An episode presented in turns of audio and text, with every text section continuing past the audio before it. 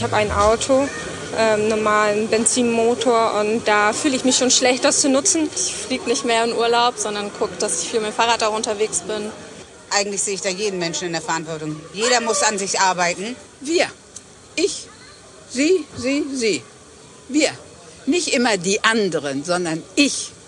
Herzlich willkommen zu unserer Reihe Zeitfragen des Jahrhunderts mit dem Bundesministerium für wirtschaftliche Zusammenarbeit und Entwicklung, Engagement Global und Zeitstudio. Wir freuen uns, dass Sie dabei sind.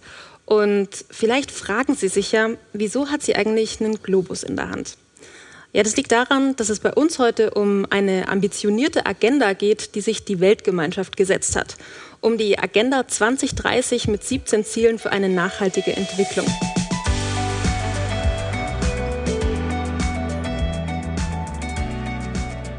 Ich freue mich jetzt sehr, Bundesminister Dr. Gerd Müller auf der Bühne begrüßen zu dürfen. Außerdem bei uns ist Susanna Krüger. Sie ist Vorstandsvorsitzende und Geschäftsführerin von Save the Children Deutschland. Schön, dass Sie da sind. Zugeschaltet haben wir auch noch wen, und zwar Dr. Bernd Bornhorst. Er ist Vorstand von Venro, dem Dachverband der entwicklungspolitischen Nichtregierungsorganisationen in Deutschland und Geschäftsführer vom Hilfswerk Miserio. Auch an Sie herzlich willkommen. Schön, dass Sie da sind. Wir würden gern zum Einstieg kurz mal in zwei Sätzen klären, wieso denn diese 17 Ziele überhaupt so wichtig sind, also die Erreichung der Ziele. Jeder Mensch, jeder von uns muss verstehen, wir sind nur ein kleiner Teil eines großen Ganzen, der Mensch auf dem Planeten. Und was äh, hat dieser Planet für eine Zukunft? Und wir, der Mensch, der einen gewaltigen Fußabdruck hinterlässt. Wir sind die erste Generation, die diesen Planeten an den Rande der Apokalypse führen können. Oder wir kehren um, denn wir sind auch die erste Generation, die alle Möglichkeiten des Wissens hat, äh, dagegen zu steuern. Und die 17 SDG zeigen, was zu tun ist in den nächsten Jahren, möglichst bis 2030, um den Planeten und das Leben zu erhalten. Frau Krüger, Save the Children setzt sich ja auf der ganzen Welt seit mehr als 100 Jahren für Kinder ein. Beschreiben Sie uns doch bitte in zwei Sätzen, wieso ist gerade für Sie und Ihre Organisation wichtig, dass wir diese Ziele erreichen? Wir sind über 100 Jahre alt und kämpfen seit über 100 Jahren für die Rechte von Kindern überall auf der Welt. Und wir haben drei ganz große Ziele. Dass kein Kind unter fünf mehr an vermeidbaren Krankheiten stirbt, dass es eine qualitativ gute Grundbildung gibt und dass es einen Schutz gibt von Kindern. Und das hat auch ganz unmittelbar mit den, ähm, mit den Zielen zu tun, denn die finden sich in den Zielen wieder. Und es geht nicht alleine. Wir können als Organisation gar nichts alleine schaffen. Und deswegen ist es so wichtig mit den Partnerschaften. Und deswegen sind die Ziele wichtig, weil es ähm, einen Korridor gibt, wo man darauf hinarbeiten kann und wo sich alle darauf verpflichten. Herr Bornhorst, Sie präsentieren ja als Vorsitzender von Venro 140 verschiedene Organisationen, die sich für Entwicklung einsetzen. Auch für Sie die Frage in zwei Sätzen, was macht diese 17 Ziele so besonders und so wichtig auch? Also einmal ist das Besondere, dass diese 17 Ziele ja in ihrer Zusammenfassung alle Bereiche äh, in Blick nehmen, die mit Entwicklung zu tun haben und über das engere sozusagen entwicklungspolitische Denken hinausgehen. Es geht um alle Politikbereiche. Und damit gehen die 17 Ziele auch aus dem klassischen Nord-Süd-Denken raus, weil wir haben immer gesagt, diese Agenda ist eine universelle, die für alle gilt. Alle Länder sind verpflichtet. Und dann ist natürlich super toll, dass alle Länder das unterschrieben haben und sich verpflichtet haben. Herr Minister, Sie haben in den letzten Jahren als Entwicklungsminister sich sehr dafür eingesetzt, die Entwicklungsländer dabei zu unterstützen, dass sie eben diese Ziele erreichen. Was würden Sie denn sagen, ja, schaffen wir das überhaupt noch, diese Ziele zu erreichen? Also wir sind an einer Kreuzung und diese Pandemie hat äh, zusätzlich äh, große Probleme aufgeworfen. Das ist auch eine Hungerkrise, eine Armutskrise geworden, ein Verstärker der Probleme in den Entwicklungsländern. Und umso notwendiger ist es, sich jetzt auf diese 17 SDG zu konzentrieren und vom Wort zur Tat zu kommen. Es ist schon ein großes Commitment der Welt gewesen, 2015 diese 17 Ziele in der Nachfolge der Millenniumsziele auf den Weg zu bringen. Es ist nicht alles schlecht, sondern wir haben eine großartige Entwicklung beispielsweise bis 2015 von 1990 bis 2015 bei der Reduktion des Hungers, der mhm. Armut, äh, Steigerung der Bildungszahlen. Aber diese Entwicklung darf nicht abbrechen. Und mit dieser Covid-Pandemie, dieser weltweiten Pandemie, haben sich leider Brüche ergeben bei Armut, bei Bildung. Wir sind zurückgeworfen worden, zum Teil zehn Jahre. Und jetzt geht es, neue Kräfte zu mobilisieren. Diese 17 Ziele bis 2030 sind erreichbar, aber nur, wenn heute weltweit in einer ganz anderen Weise der politische Wille dazu auch nicht nur in Reden, sondern in Taten erfolgt. Mhm. Und dazu muss die Entwicklungszusammenarbeit und vieles zusammenwirken. Es ist ja schon mal gut zu hören, dass es noch klappen kann. Also es macht ja, macht ja zuversichtlich auf jeden Fall. Frau Krüger, Save the Children setzt sich in den Brennpunkten der ganzen Welt für Kinder ein. Was denken Sie denn, reicht das aktuelle Engagement in, für die Erreichung der Nachhaltigkeitsziele, gerade in Bezug eben auf die Zukunft dieser Kinder dann auch? Also ich würde gerne mal darauf ähm, äh, anschließen oder daran anschließen, ja. was äh, Minister Müller gerade sagte ähm, und auch was Frau Caballero sagte, äh, Building Back Better und es geht, natürlich können wir das erreichen. Das ist ja eine Frage von politischem Willen und von Finanzierungswillen und auch von Haltung. Und das, was Frau Caballero auch sagte vorhin, ähm, das Schöne an diesen Zielen ist, dass es ein allumfassendes Konstrukt ist. Es ist nichts mehr, was nur die sogenannten armen Länder betrifft, sondern es betrifft hier uns. Und deswegen ist es eben nicht nur Geld und nicht nur Finanzierung, sondern es ist eine neue Haltung. Wir können Transformation und wir brauchen Transformation und es ist möglich, aber wir müssen uns angucken, was machen wir eigentlich hier? Wie konsumieren wir eigentlich? Worin investieren wir unser Kapital? Wo haben wir Anreize für Unternehmen? Wo sind NGOs, die auch mal aus ihrem Kokon rauskommen von Gut und Böse, sondern sich hinsetzen mit der Wirtschaft und sagen, wie können wir denn jetzt wirklich mal Lieferketten verbessern? Hier, dieses Haus hat das gemacht in den letzten Jahren und Save the Children zum Beispiel arbeitet mit Unternehmen in Lieferketten, weil wir eben glauben, es geht. Aber es geht nicht mehr mit alten Methoden. Mhm. Und, und bei Save the Children jetzt speziell, also vielleicht können Sie da noch ein bisschen, bisschen drüber erzählen, wieso das genau für Sie so wichtig ist auch. Ich komme zu dem zurück, was ich am Anfang sagte. Wir haben ja diese großen globalen Ziele, die nicht alleine ähm, zu schaffen sind. Deswegen ist das 17. Nachhaltigkeitsziel für uns so wichtig, dass wir mit der Politik, mit anderen zivilgesellschaftlichen Organisationen, eben mit, äh, vor allem bei uns mit, äh, mit Unternehmen transformativ zusammenarbeiten und nicht mehr in unseren alleinigen Logiken arbeiten. Wir glauben im Übrigen auch nicht, dass es immer einen Transfer braucht zu den sogenannten Entwicklungsländern, sondern wir können da ganz schön viel von lernen. Mhm. Wir müssen uns mal überlegen, was, wir, was können wir denn da lernen. Für Save the Children bedeutet das zum Beispiel mit sozialen Unternehmerinnen und Unternehmern vor Ort zusammenzuarbeiten. Ähm, ich würde mich auch gerne mit anderen großen NGOs zusammenschließen. Warum müssen wir uns eigentlich alle immer einzeln bewegen? Warum tun wir uns nicht eigentlich zusammen ja. und machen mal Rahmenverträge mit einem Ministerium zum Beispiel? Also, dass wir die Partnerschaft ist die Basis für jeglichen Erfolg. Zu Hause in der Familie, mhm. bei uns in der Gesellschaft, aber auch zwischen den Staaten. Und ich möchte es auf den Punkt bringen, bei den 17 SDGs werden wir keines erreichen, wenn wir nicht in der internationalen Zusammenarbeit ganz neue und äh, optimistische Wege gehen. Äh, wir, Deutschland, wir sind ein Prozent der Menschheit. Die Europäische Union, wir sind sechs Prozent der Menschheit. Und beispielsweise der Klimaschutz, der zeigt es so deutlich, wenn wir uns nur darauf fokussieren, in Deutschland äh, besser zu werden, werden wir das Weltklima nicht retten. Den Meeresschutz, das Thema Hunger.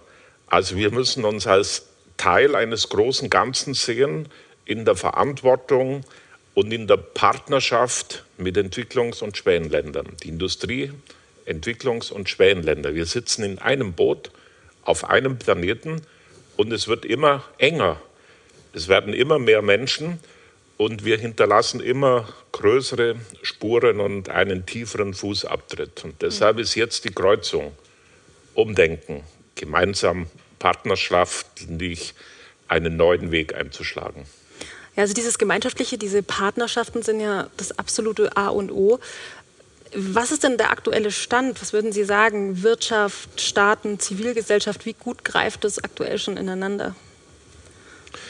Also der, der 2015er Geist des Weltzukunftsvertrages, es ist eine großartige Basis. In diesem Jahr kam ja auch das Paris Agreement, der Klimavertrag. Äh, woran es äh, hakt, ist die Umsetzung, die konkrete Umsetzung in der Weltgemeinschaft. Wir sind in Europa da äh, ein Stück voraus, aber das reicht bei weitem nicht aus. Notwendig ist jetzt eine neue Partnerschaft mit Entwicklungs- und Schwellenländern. Bei der Erreichung dieser 17 Ziele ist es unabdingbar. Mhm. Herr Dr. Bornhorst, auch an Sie jetzt diese, die Frage, passiert denn genug, äh, speziell aus NGO-Sicht? Arbeiten wir gut genug zusammen? Kocht jeder sein eigenes Süppchen? Wie, wie sehen Sie das? Also ich glaube, um mal den Minister Müller zu zitieren, äh, wir haben das Geld und wir haben das Wissen, um die Ziele umzusetzen. Ich glaube aber trotzdem, wir waren ja auch schon vor Corona äh, nicht mehr richtig on track.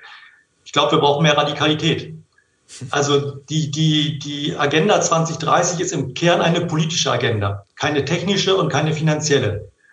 Sie ist eine politische. Und äh, das hat für alle Seiten bei dieser Partnerschaft unterschiedliche Implikationen. Unser Wohlstandsmodell hier beruht nach wie vor auf Ausbeutung von Mensch und Natur. Der Minister Müller hat mal gesagt, wir sehen Afrika meistens noch als Rohstofflager.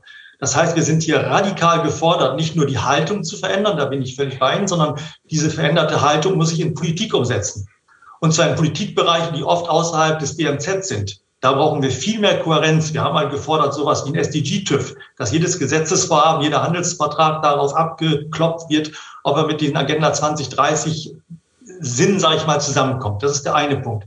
Der andere ist, wir müssen nochmal überlegen, radikal, auch aus der Perspektive unserer Partner im globalen Süden, was meint denn eigentlich Entwicklung? Wenn wir immer noch glauben, wir würden Transfer von Nord nach Süd machen, damit die Menschen da mal so leben können wie wir hier, forget it. Wir müssen kooperieren, nicht transferieren, damit unsere Fehler nicht wiederholt werden. Das fängt bei der Energieversorgung an, geht bei der landwirtschaftlichen Produktion weiter und hört bei der Demokratieförderung lange nicht auf. Insofern aus der Perspektive der Zivilgesellschaft sind ja auch, sage ich mal, ein bisschen salopp die, die Regierungen im Süden oft Teil des Problems, nicht der Lösung. Es ist großartig, dass wir die Agenda haben, weil man sich darauf beziehen kann. Ihr habt das unterschrieben, ihr müsst was tun.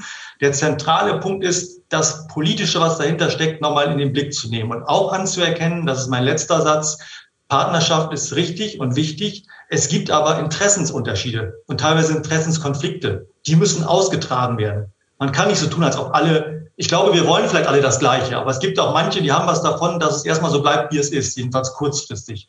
Und auch das muss in der Politik und in diesen Dialogen zwischen Wirtschaft, Zivilgesellschaft, Politik offen ausgetragen werden. Ja.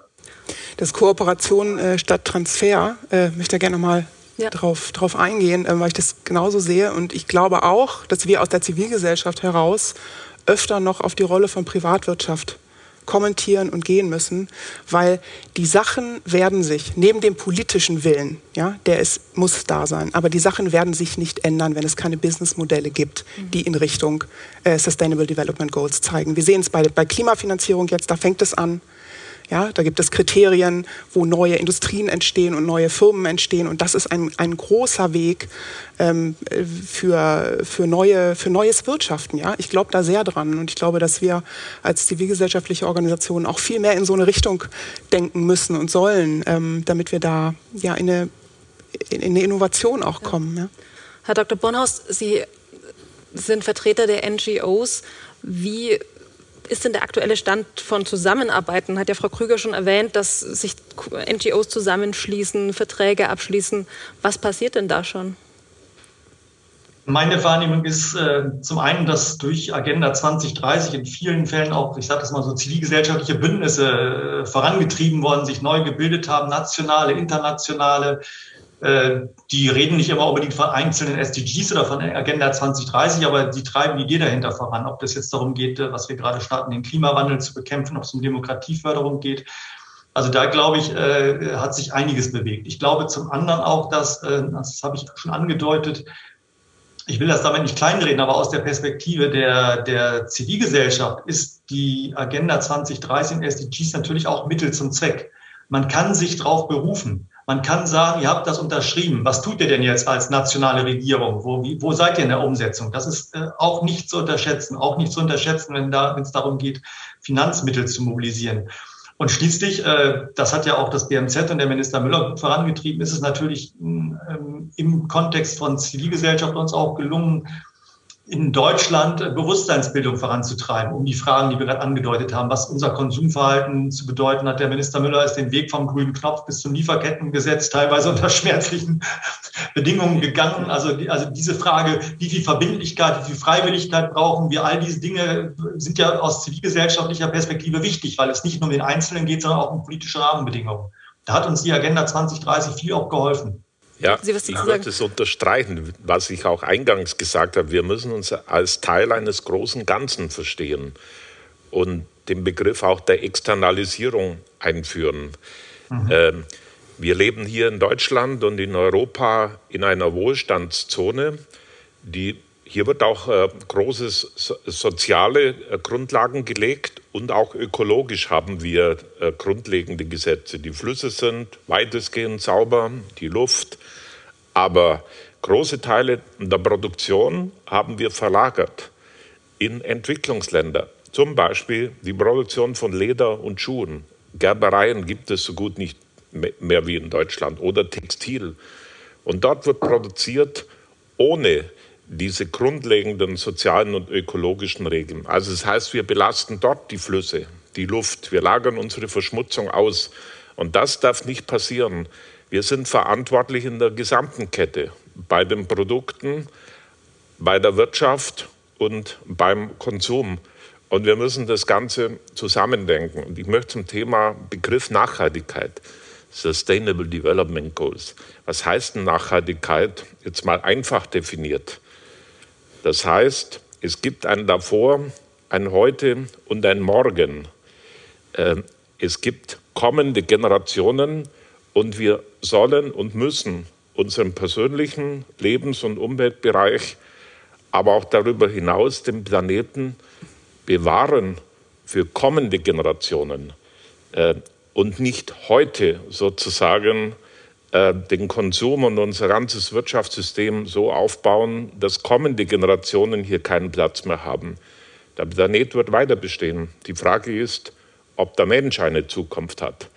Und der Mensch ist nicht nur wie in Deutschland, sondern weltweit. Mhm.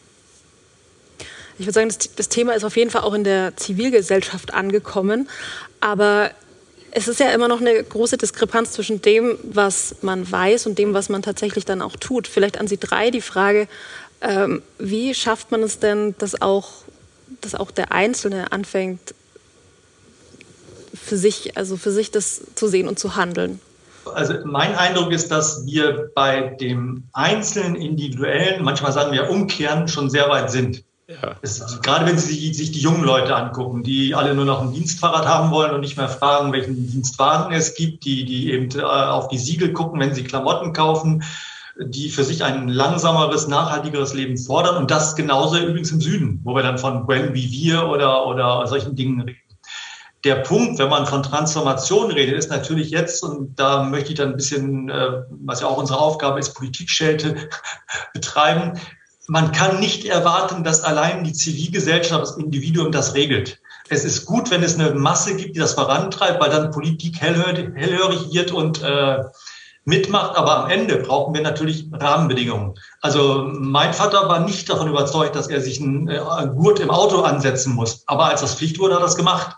Beim Rauchen haben wir es genauso gemacht. Wenn wir beim Individuellen sind, dann sehen wir das schnell. Aber das muss auch fürs Globale gelten. Nochmal Beispiel Lieferkettengesetz.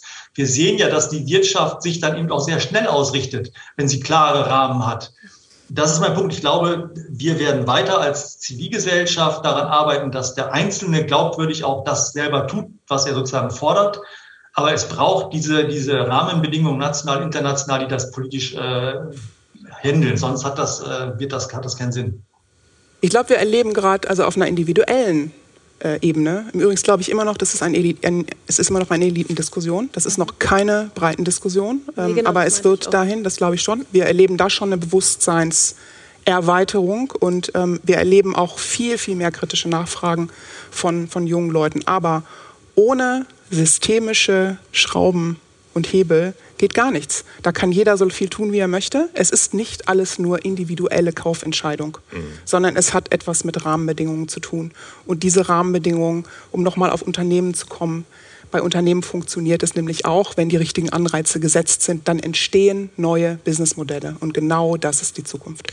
Und ich muss als Minister für internationale Beziehungen und nachhaltige Entwicklung, Herr Bornhorst, wir müssen auch das Ministerium für die nächste Legislaturperiode neu benennen, mit neuen Aufgaben und neuer Verantwortung im internationalen Bereich. Auf, nochmal auf das Thema Partnerschaften zurückkommen. Ja, ich vermisse bei allen Parteien das Denken über die nationale und europäische Grenze hinaus. Ich sage nochmal, wir sind sechs Prozent der Weltbevölkerung, wir Europäer in der Europäischen Union. Und wir haben das Wissen, die Technologie, um eine weltweite Energiewende voranzubringen, eine weltweite Verkehrswende. Wenn wir das nicht tun, wenn die Afrikaner, die sich bis 2050 bevölkerungsmäßig vermutlich verdoppeln werden, ihre Energieversorgung auf den Strukturen, wie wir das im Ruhrgebiet in den 50er Jahren gemacht haben, wenn dort so die Energieversorgung aufgebaut wird, dann brauchen wir in Deutschland nicht über Klimaschutz weiter. Wir können schon darüber reden, aber ein Zwei-Grad-Ziel ist nicht erreichbar. Und jetzt sage ich, wir können den Weg weiterlaufen lassen. Oder wir sagen, der Green Deal Europas, Partnerschaft Europas richtet sich nicht nur nach innen, sondern an die Afrikaner. Wir haben doch das Wissen, erneuerbare Energien aus Solar, aus der Sonne, der Sahara, den Strom und die Energie zu produzieren. Und dieses Wissen müssen wir den Afrikanern zur Verfügung stellen. Und wir schaffen hier Win-Win-Situationen. In Deutschland erhalten wir Arbeitsplätze durch den Export von Technologie und dort schaffen wir Energie, Zukunft, Jobs für die Jugend Afrikas. Und das ist gemeinsames Denken. Wer nur auf sich selber und auf Europa sich bezogen verhält, ist nicht mehr verantwortlich.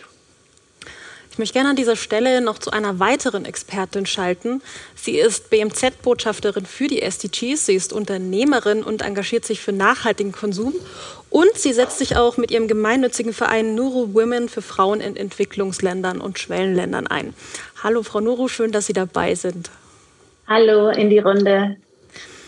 Sie kennen ja beide Länder, also Deutschland und Äthiopien, die Lage vor Ort, aber auch bei uns. Was mhm. würden Sie denn sagen, wie schätzen Sie die SDGs ein? Wie kommen wir da voran? Also ähm, wir haben bereits Fortschritte gemacht, wobei ich ehrlich sein muss, dass noch einiges zu tun ist. Ähm, gerade jetzt mit ähm, Ausschreitungen von Covid, aber auch politische Entwicklungen in, in jetzt in meinem Fall Äthiopien, ähm, sind wir Jahre wieder zurückgefallen. Was bedeutet, dass, ähm, dass die Zielsetzung nochmal erschwert wird. Nichtsdestotrotz ähm, sehe ich auch als meine Aufgabe als SDG-Botschafterin, ähm, voller Hoffnung zu sein und trotzdem weiterzumachen und das Thema äh, so gut es geht in ja in die Mitte der Gesellschaft zu bringen, so dass es eben nicht, wie Frau Kröger gesagt hat, nur ein Elite-Thema bleibt, sondern ähm, dass äh, das breit gefächert ja ein Bewusstsein für die SDGs da ist. Ja, Sie haben es gerade schon gesagt, dass Corona viele Fortschritte zunichte gemacht hat oder uns in vielen Bereichen zurückgeworfen hat. In Bezug auf Ihre Projekte, wie hat sich Corona da denn ausgewirkt? Also im Bereich der Frauenförderung ähm, war das so, dass wir, wir vergeben Mikrokredite und ähm, in der Regel sind 150 Frauen in einem Raum, die geschult werden und ähm, verschiedene Trainingskurse bekommen. Und das musste leider alles unterbrochen werden aufgrund der ähm, Schutzmaßnahmen. Ähm, wir selber konnten, normalerweise reisen wir zwei, dreimal im Jahr nach Äthiopien, waren zuletzt im Februar 2020 noch vor Ort und das heißt, wir konnten nicht vor Ort sein und ähm, uns ist ein partnerschaftliches Arbeiten extrem wichtig. Und das geht natürlich besser, wenn wir vor Ort sind. Und dadurch, dass das nicht vonstatten ähm, ging, ist das, ja, versuchen wir, so gut es geht, trotzdem am Ball zu bleiben. Also die mittlerweile sind die Kurse wieder gestartet ähm, und die Programme laufen, aber trotzdem ist einfach eine extreme Unsicherheit da, weil natürlich nicht genügend getestet wird, keine Impfungen ausreichend verfügbar sind und ähm, das ein Thema ist, das in ganz Afrika problematisch ist. Frau Noro, vielen, vielen Dank für die Einblicke. Sehr gerne. Wir kommen eben jetzt nochmal zu den Auswirkungen von Corona, weil die UN warnt ja, dass die nächsten 18 Monate entscheidend sind, um die Folgen der Pandemie rückgängig zu machen und die Maßnahmen für die Erreichung der Ziele voranzutreiben. Ähm, Herr Minister, wo sehen Sie denn die dramatischsten Rückschritte? Ganz dramatisch ist, dass ähm, wir die Reichen ähm, nicht die Solidarität üben, die weltweit notwendig ist. Ähm, wir haben in Deutschland Gott sei Dank jetzt 60 Prozent der Menschen geimpft. In den Industrieländern äh, wurde, wurde 90 Prozent des verfügbaren Impfstoffes verimpft. Wir haben in den Entwicklungs- und Schwellenländern und in diesen Tagen und Wochen schauen wir insbesondere jetzt auf den asiatischen Kontinent, Bangladesch, äh, aber auch Myanmar und äh, die ganzen Länder, die brutal getroffen sind aber keinen Impfstoff haben, nahezu keinen Impfstoff. Die Entwicklungs- und Schwellenländer haben äh, ein bis zwei Prozent der Menschen geimpft. Es ist der Impfstoff global nicht vorhanden. Währenddessen es Industrieländer gibt, die die fünffache Menge, die sie für ihre Bevölkerung bräuchten, in den Kühlschränken horten. Und da kann ich nur sagen, macht die Kühlschränke auf. Wenn wir Corona nicht weltweit besiegen in einer solidarischen weltweiten Aktion, wird es zurückkommen, dieses Virus. Das ist das Erste. Und es ist eine Polypandemie geworden. Wenn wir Indien, Bangladesch sehen, wir haben Zahlen von circa 300 Millionen Menschen, die ihren Arbeitsplatz verloren haben. Lockdown dort heißt nicht nur keine Arbeit, das heißt kein Geld, kein Essen, nichts mehr. Es sind in der, in der Frau Krüger in der Hochphase bis zu eine Milliarde man muss sich das mal vorstellen, Kinder nicht mehr zur Schule gehen konnten. Mhm. Und viele kommen auch nicht mehr zurück. Es betrifft insbesondere Mädchen. Hunderttausende Millionen, die früh verheiratet wurden, mit zwölf, mit dreizehn. Also es hat unglaubliche Auswirkungen. Diese, ähm, dieses Virus hat zu einer Polypandemie geführt, dem Zusammenbruch von Wirtschaft, Finanzsystemen. Das wird uns die nächsten Jahre ganz massiv weiter beschäftigt, Verlust von Arbeitsplätzen. Und hier muss jetzt reagiert werden mit einem weltweiten Recovery-Programm. Mhm. Also wir kennen diese Not, aber es sind nicht die Fernsehbilder, die in Deutschland gesendet werden. Und da sage ich wieder, nur nach innen zu schauen, da werden wir mit, mit äh, schwerwiegenden Konsequenzen die nächsten Monate und Jahre konfrontiert werden. Jetzt ist Solidarität weltweit, insbesondere der reichen Industrieländer mit den Entwicklungs- und Schwellenländern gefragt. Und der erste Schritt muss sein, diesen Impfstoff zu einem globalen Gut zu machen. Zugang für alle. Ja, Frau Krüger, Sie hatten die Bildung jetzt auch schon erwähnt. Können Sie noch ein bisschen mehr darüber erzählen, wie sich die Pandemie jetzt auch auf Ihre Arbeit ausgewirkt hat? Minister Müller hat es alles gesagt. Äh, okay. Es ist wirklich, äh, wir haben, wir haben eine ausgewachsene Bildungskrise. Äh, wenn es diese ganzen Kinder, die wir ja vorher, wir haben eine gute Zahl in der Schule gehabt, über 80, 85 Prozent der Mädchen weltweit waren in der Schule vorher, also in, in der Grundbildung. Das ist super im Gegensatz zu von vor 50 Jahren oder so. Mhm. Und das geht jetzt zurück und das sehen wir überall. Und deswegen ähm, umso deutlicher und wichtiger werden eben diese Ziele.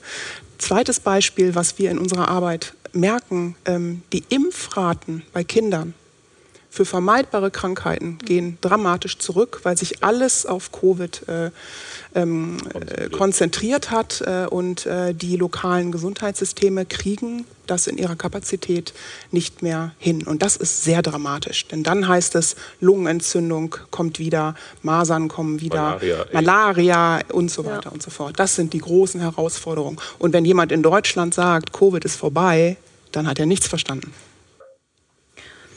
So, wir kommen zu unseren Abschlussstatements. Herr Minister, wenn ich Sie jetzt auf eine Sache festnageln müsste, was ist denn das Wichtigste bei der Umsetzung der Ziele?